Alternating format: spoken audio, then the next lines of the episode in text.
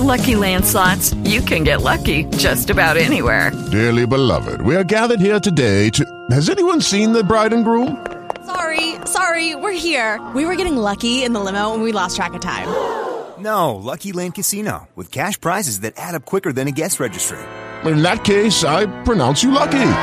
Play for free at LuckyLandSlots.com. Daily bonuses are waiting. No purchase necessary. Void where prohibited by law. 18 plus. Terms and conditions apply. See website for details.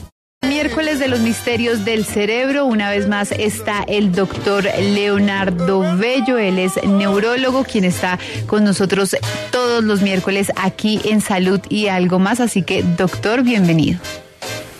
Hola, muchas gracias, Paula. Y de nuevamente aquí el miércoles del cerebro, muy contentos para hablar del tema de hoy, que está buenísimo. Sí, señor, y hoy lo recibimos con una canción espectacular de Ray Charles para que ponga ese cerebro a trabajar como le gusta a usted. Ah, sí, sí, súper. Doctor, eh, esta mañana anticipábamos el tema de hoy y es cómo esos medicamentos de venta libre y de consumo masivo pueden llegar a generar demencia. Cuéntenos eh, qué tan comprobado está esto, cuáles medicamentos son. Bueno, mire, hay eh, unos estudios observacionales, hay como unos cuatro más o menos, que indican, un estudio observacional es que revisan una población en un determinado tiempo y miran, eh, dan unas hipótesis, dicen, bueno, esto puede ser la causa de esta enfermedad, pero no hacen una relación directa como tal.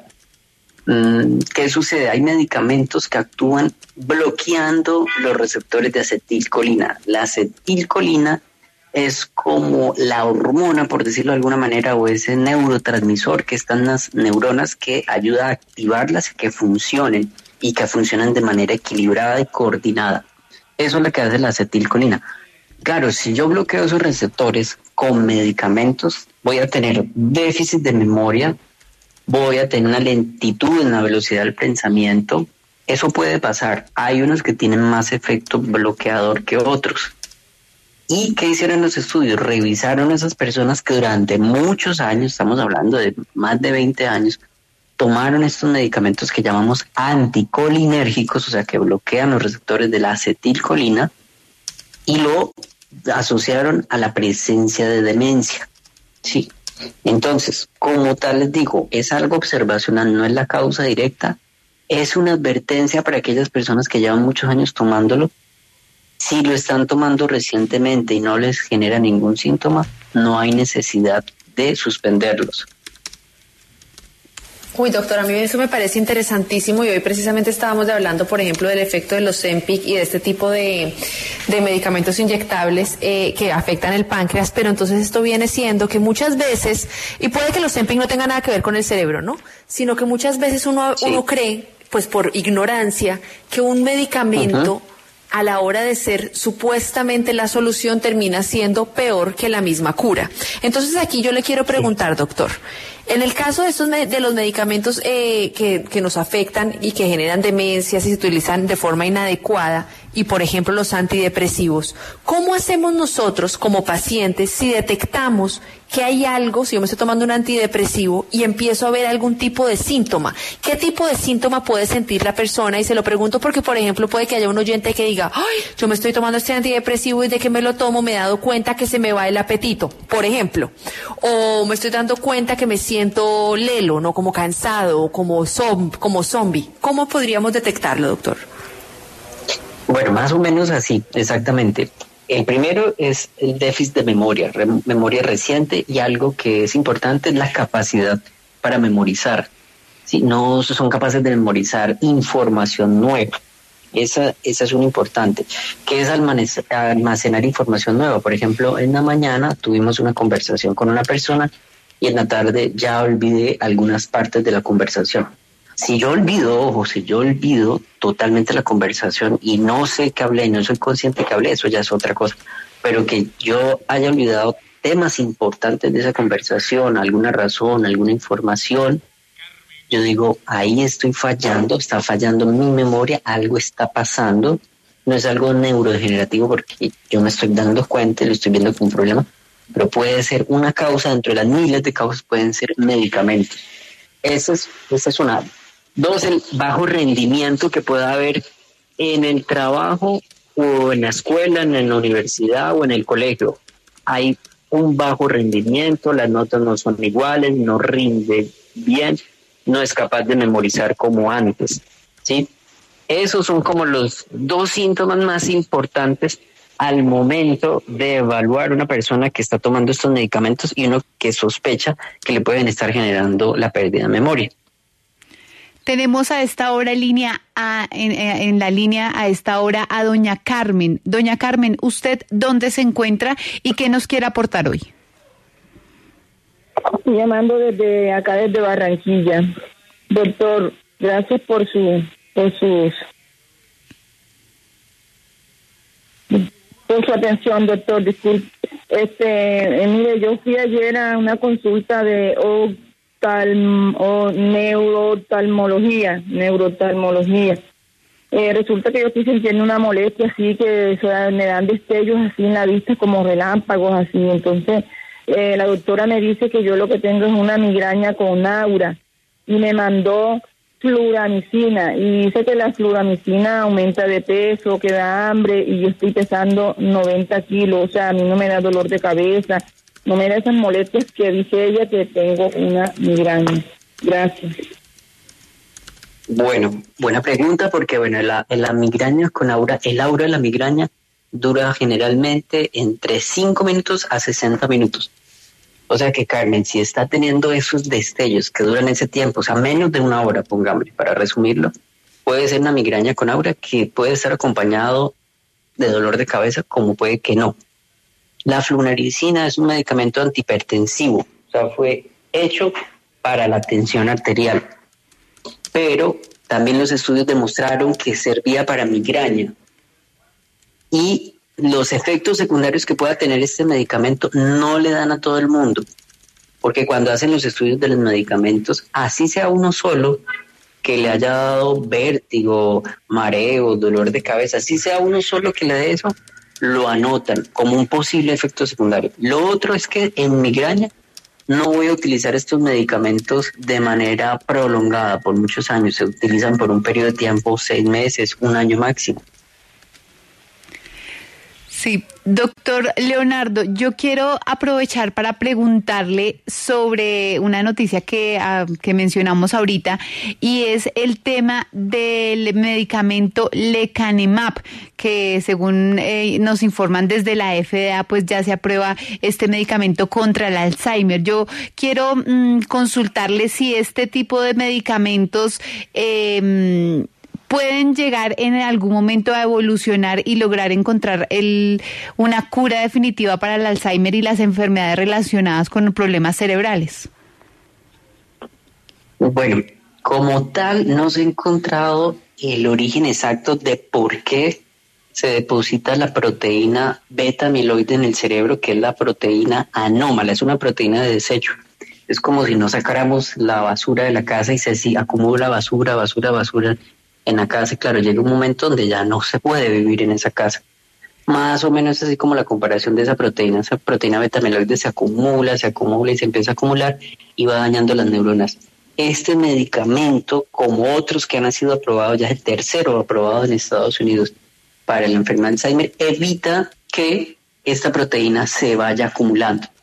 Disminuye esa acumulación, no la quita del todo, y hace que retrase un poco la, la, enfermedad. Pero el día que encontremos bien el origen de por qué se está acumulando esa proteína, ahí sí se va a encontrar una cura efectiva para la enfermedad de Alzheimer. A mí me llama mucho la atención los antigripales y los antialergénicos, porque a mí me parece que, por ejemplo, yo pienso en un antigripal y me da sueño, me da como sueño, inmediatamente pienso que me da una somnolencia y digo, ay Dios mío, como que me hincho. En mi caso, y lo he visto en muchos pacientes. ¿Qué es el componente que pueden llegar a tener estos antigripales y antialergénicos que también causan tantos efectos secundarios, doctor? Estos medicamentos tienen un efecto anticolinérgico también sí, como le estaba mencionando, y tienen un efecto también antihistamínico, o sea, bloquean los receptores de histamina. Y la histamina es una hormona muy importante para mantener la vigilia, nos mantiene despiertos y atentos. Por eso, cuando nosotros tomamos eh, medicamentos que son antialergenos y para la gripa son antihistamínicos, tienen ese efecto, bloquean la histamina, entonces yo voy a estar con sueño, va a estar algo que se llama letárgico, o sea, como lento para hacer las cosas. Eso es característico y a todos y todos los que hemos consumido estos medicamentos nos ha dado esos efectos. Por eso su consumo debe ser corto, por unos días. Eso no debe ser eterno. Si yo tengo una alergia, por ejemplo, yo no puedo estar tomando por muchos meses y por muchos años antihistamínicos porque voy a tener un efecto sobre mi cerebro también. Entonces, ¿yo qué hago? Yo ubico la causa de la alergia, qué es, qué es lo que me está causando y la puedo modificar. Pero doctor, entonces en estos casos, ¿qué hacer? Porque digamos, eh, se lo digo, a mí hay muchas cosas que me dan alergia y uno siempre eh, rápidamente se toma eh, la loratadina y, todos estos medicamentos. ¿Cuál, ¿Qué sería lo correcto? Si a uno la alergia le da en repetidas ocasiones, entonces lo ideal sería ir a ver al alergólogo, ir a buscar el origen de esa causa o no pasa nada si usted de vez en cuando se la toma. Eh, de vez en cuando no pasa nada. Yo puedo, yo puedo ser muy juicioso y encontrar el origen de mi alergia o de mi inflamación, porque a veces se confunde alergia con inflamación. Yo lo puedo ser juicioso, ubico también que tengo una hiperactividad en mi sistema inmunológico y cualquier cosa me puede dar alergias por esa hiperactividad. Hiperactividad en mi sistema inmunológico muchas veces es producto de mi alimentación, enfermedad, eh, alimentación que produce inflamación entonces yo me pongo juicioso en eso, modifico. Sin embargo, existe una alergia mediada por inmunoglobulina E, que por más, por más buena alimentación que yo haga buenos estilos de vida, pues la voy a tener, porque esa inmunoglobulina A está bastante activa. Entonces, ahí en esos momentos, si yo tengo exposición a ese elemento que me está causando alergia, yo podría tomar el antihistamínico y ya paré de contar, me pasó y no más pero que ya sea como parte de mi, de mi tratamiento como uso crónico de antihistamínicos no es recomendable. Y con cualquier medicamento, hasta los mismos medicamentos, eh, cualquier medicamento que uno vaya a tomar, atrás siempre dice, eh, tómelo por un tiempo, si, ¿cómo es que dice? Como si más de ocho días viene siendo un problema, algo así, algo así. Eh, Pero bueno, exactamente, sí. Ahorita antes de concluir, porque usted sabe que acá el tiempo es oro, como siempre queremos hacer una recapitulación. Entonces, para aquellas personas que acaban de conectarse o que están, estamos hablando de los medicamentos de venta libre y consumo masivo que nos pueden generar demencia, ¿cuál es su recomendación final, doctor? Bueno, recomendación final. Siempre encontrar la causa de cualquier sintomatología o cualquier enfermedad. La gran mayoría de enfermedades se pueden modificar. Hay unas que son inmodificables definitivamente. Hay medicamentos que si generan efectos secundarios desde un principio, hay que quitarlos. Si hay un medicamento que controla mi enfermedad, por ejemplo, con epilepsia, yo puedo tomar antiepilépticos que tienen algún efecto también eh, sobre la acetilcolina, pero ese medicamento no me genera ningún efecto secundario y aparte de eso controla muy bien mi enfermedad, no tengo por qué cambiarlo, debo seguirlo ahí. Y lo último es que esos medicamentos yo los he tomado y los he formulado como médico. No le tengan miedo a los medicamentos tampoco. Esto no es una noticia para alarmarlos, para ponerlos a preocupar, a dar vueltas y ahora qué hago, me voy a morir por esto, me va a dar demencia. No, simplemente es un, un, un signo que les pongo para que revisen muy bien si lo están utilizando. Es un signo de interrogación para que revisen muy bien se lo están utilizando de manera prolongada por mucho tiempo y hay que mirar los efectos secundarios que pueda generar esto. Es el doctor Leonardo Bello, neurólogo especialista en todos estos temas relacionados con el cerebro. Muchas gracias por estar una vez más aquí con nosotras en Salud y Algo. Hello, it is Ryan, and we could all use an extra bright spot in our day, couldn't we? Just to make up for things like sitting in traffic, doing the dishes, counting your steps, you know, all the mundane stuff. That is why I'm such a big fan of Chumba Casino. Chumba Casino has all your favorite social casino style games that you can play for free anytime, anywhere with daily bonuses. That should brighten your day a little. Actually, a lot. So sign up now at ChumbaCasino.com. That's ChumbaCasino.com. No purchase necessary. BGW. Void were prohibited by law. See terms and conditions. 18 plus.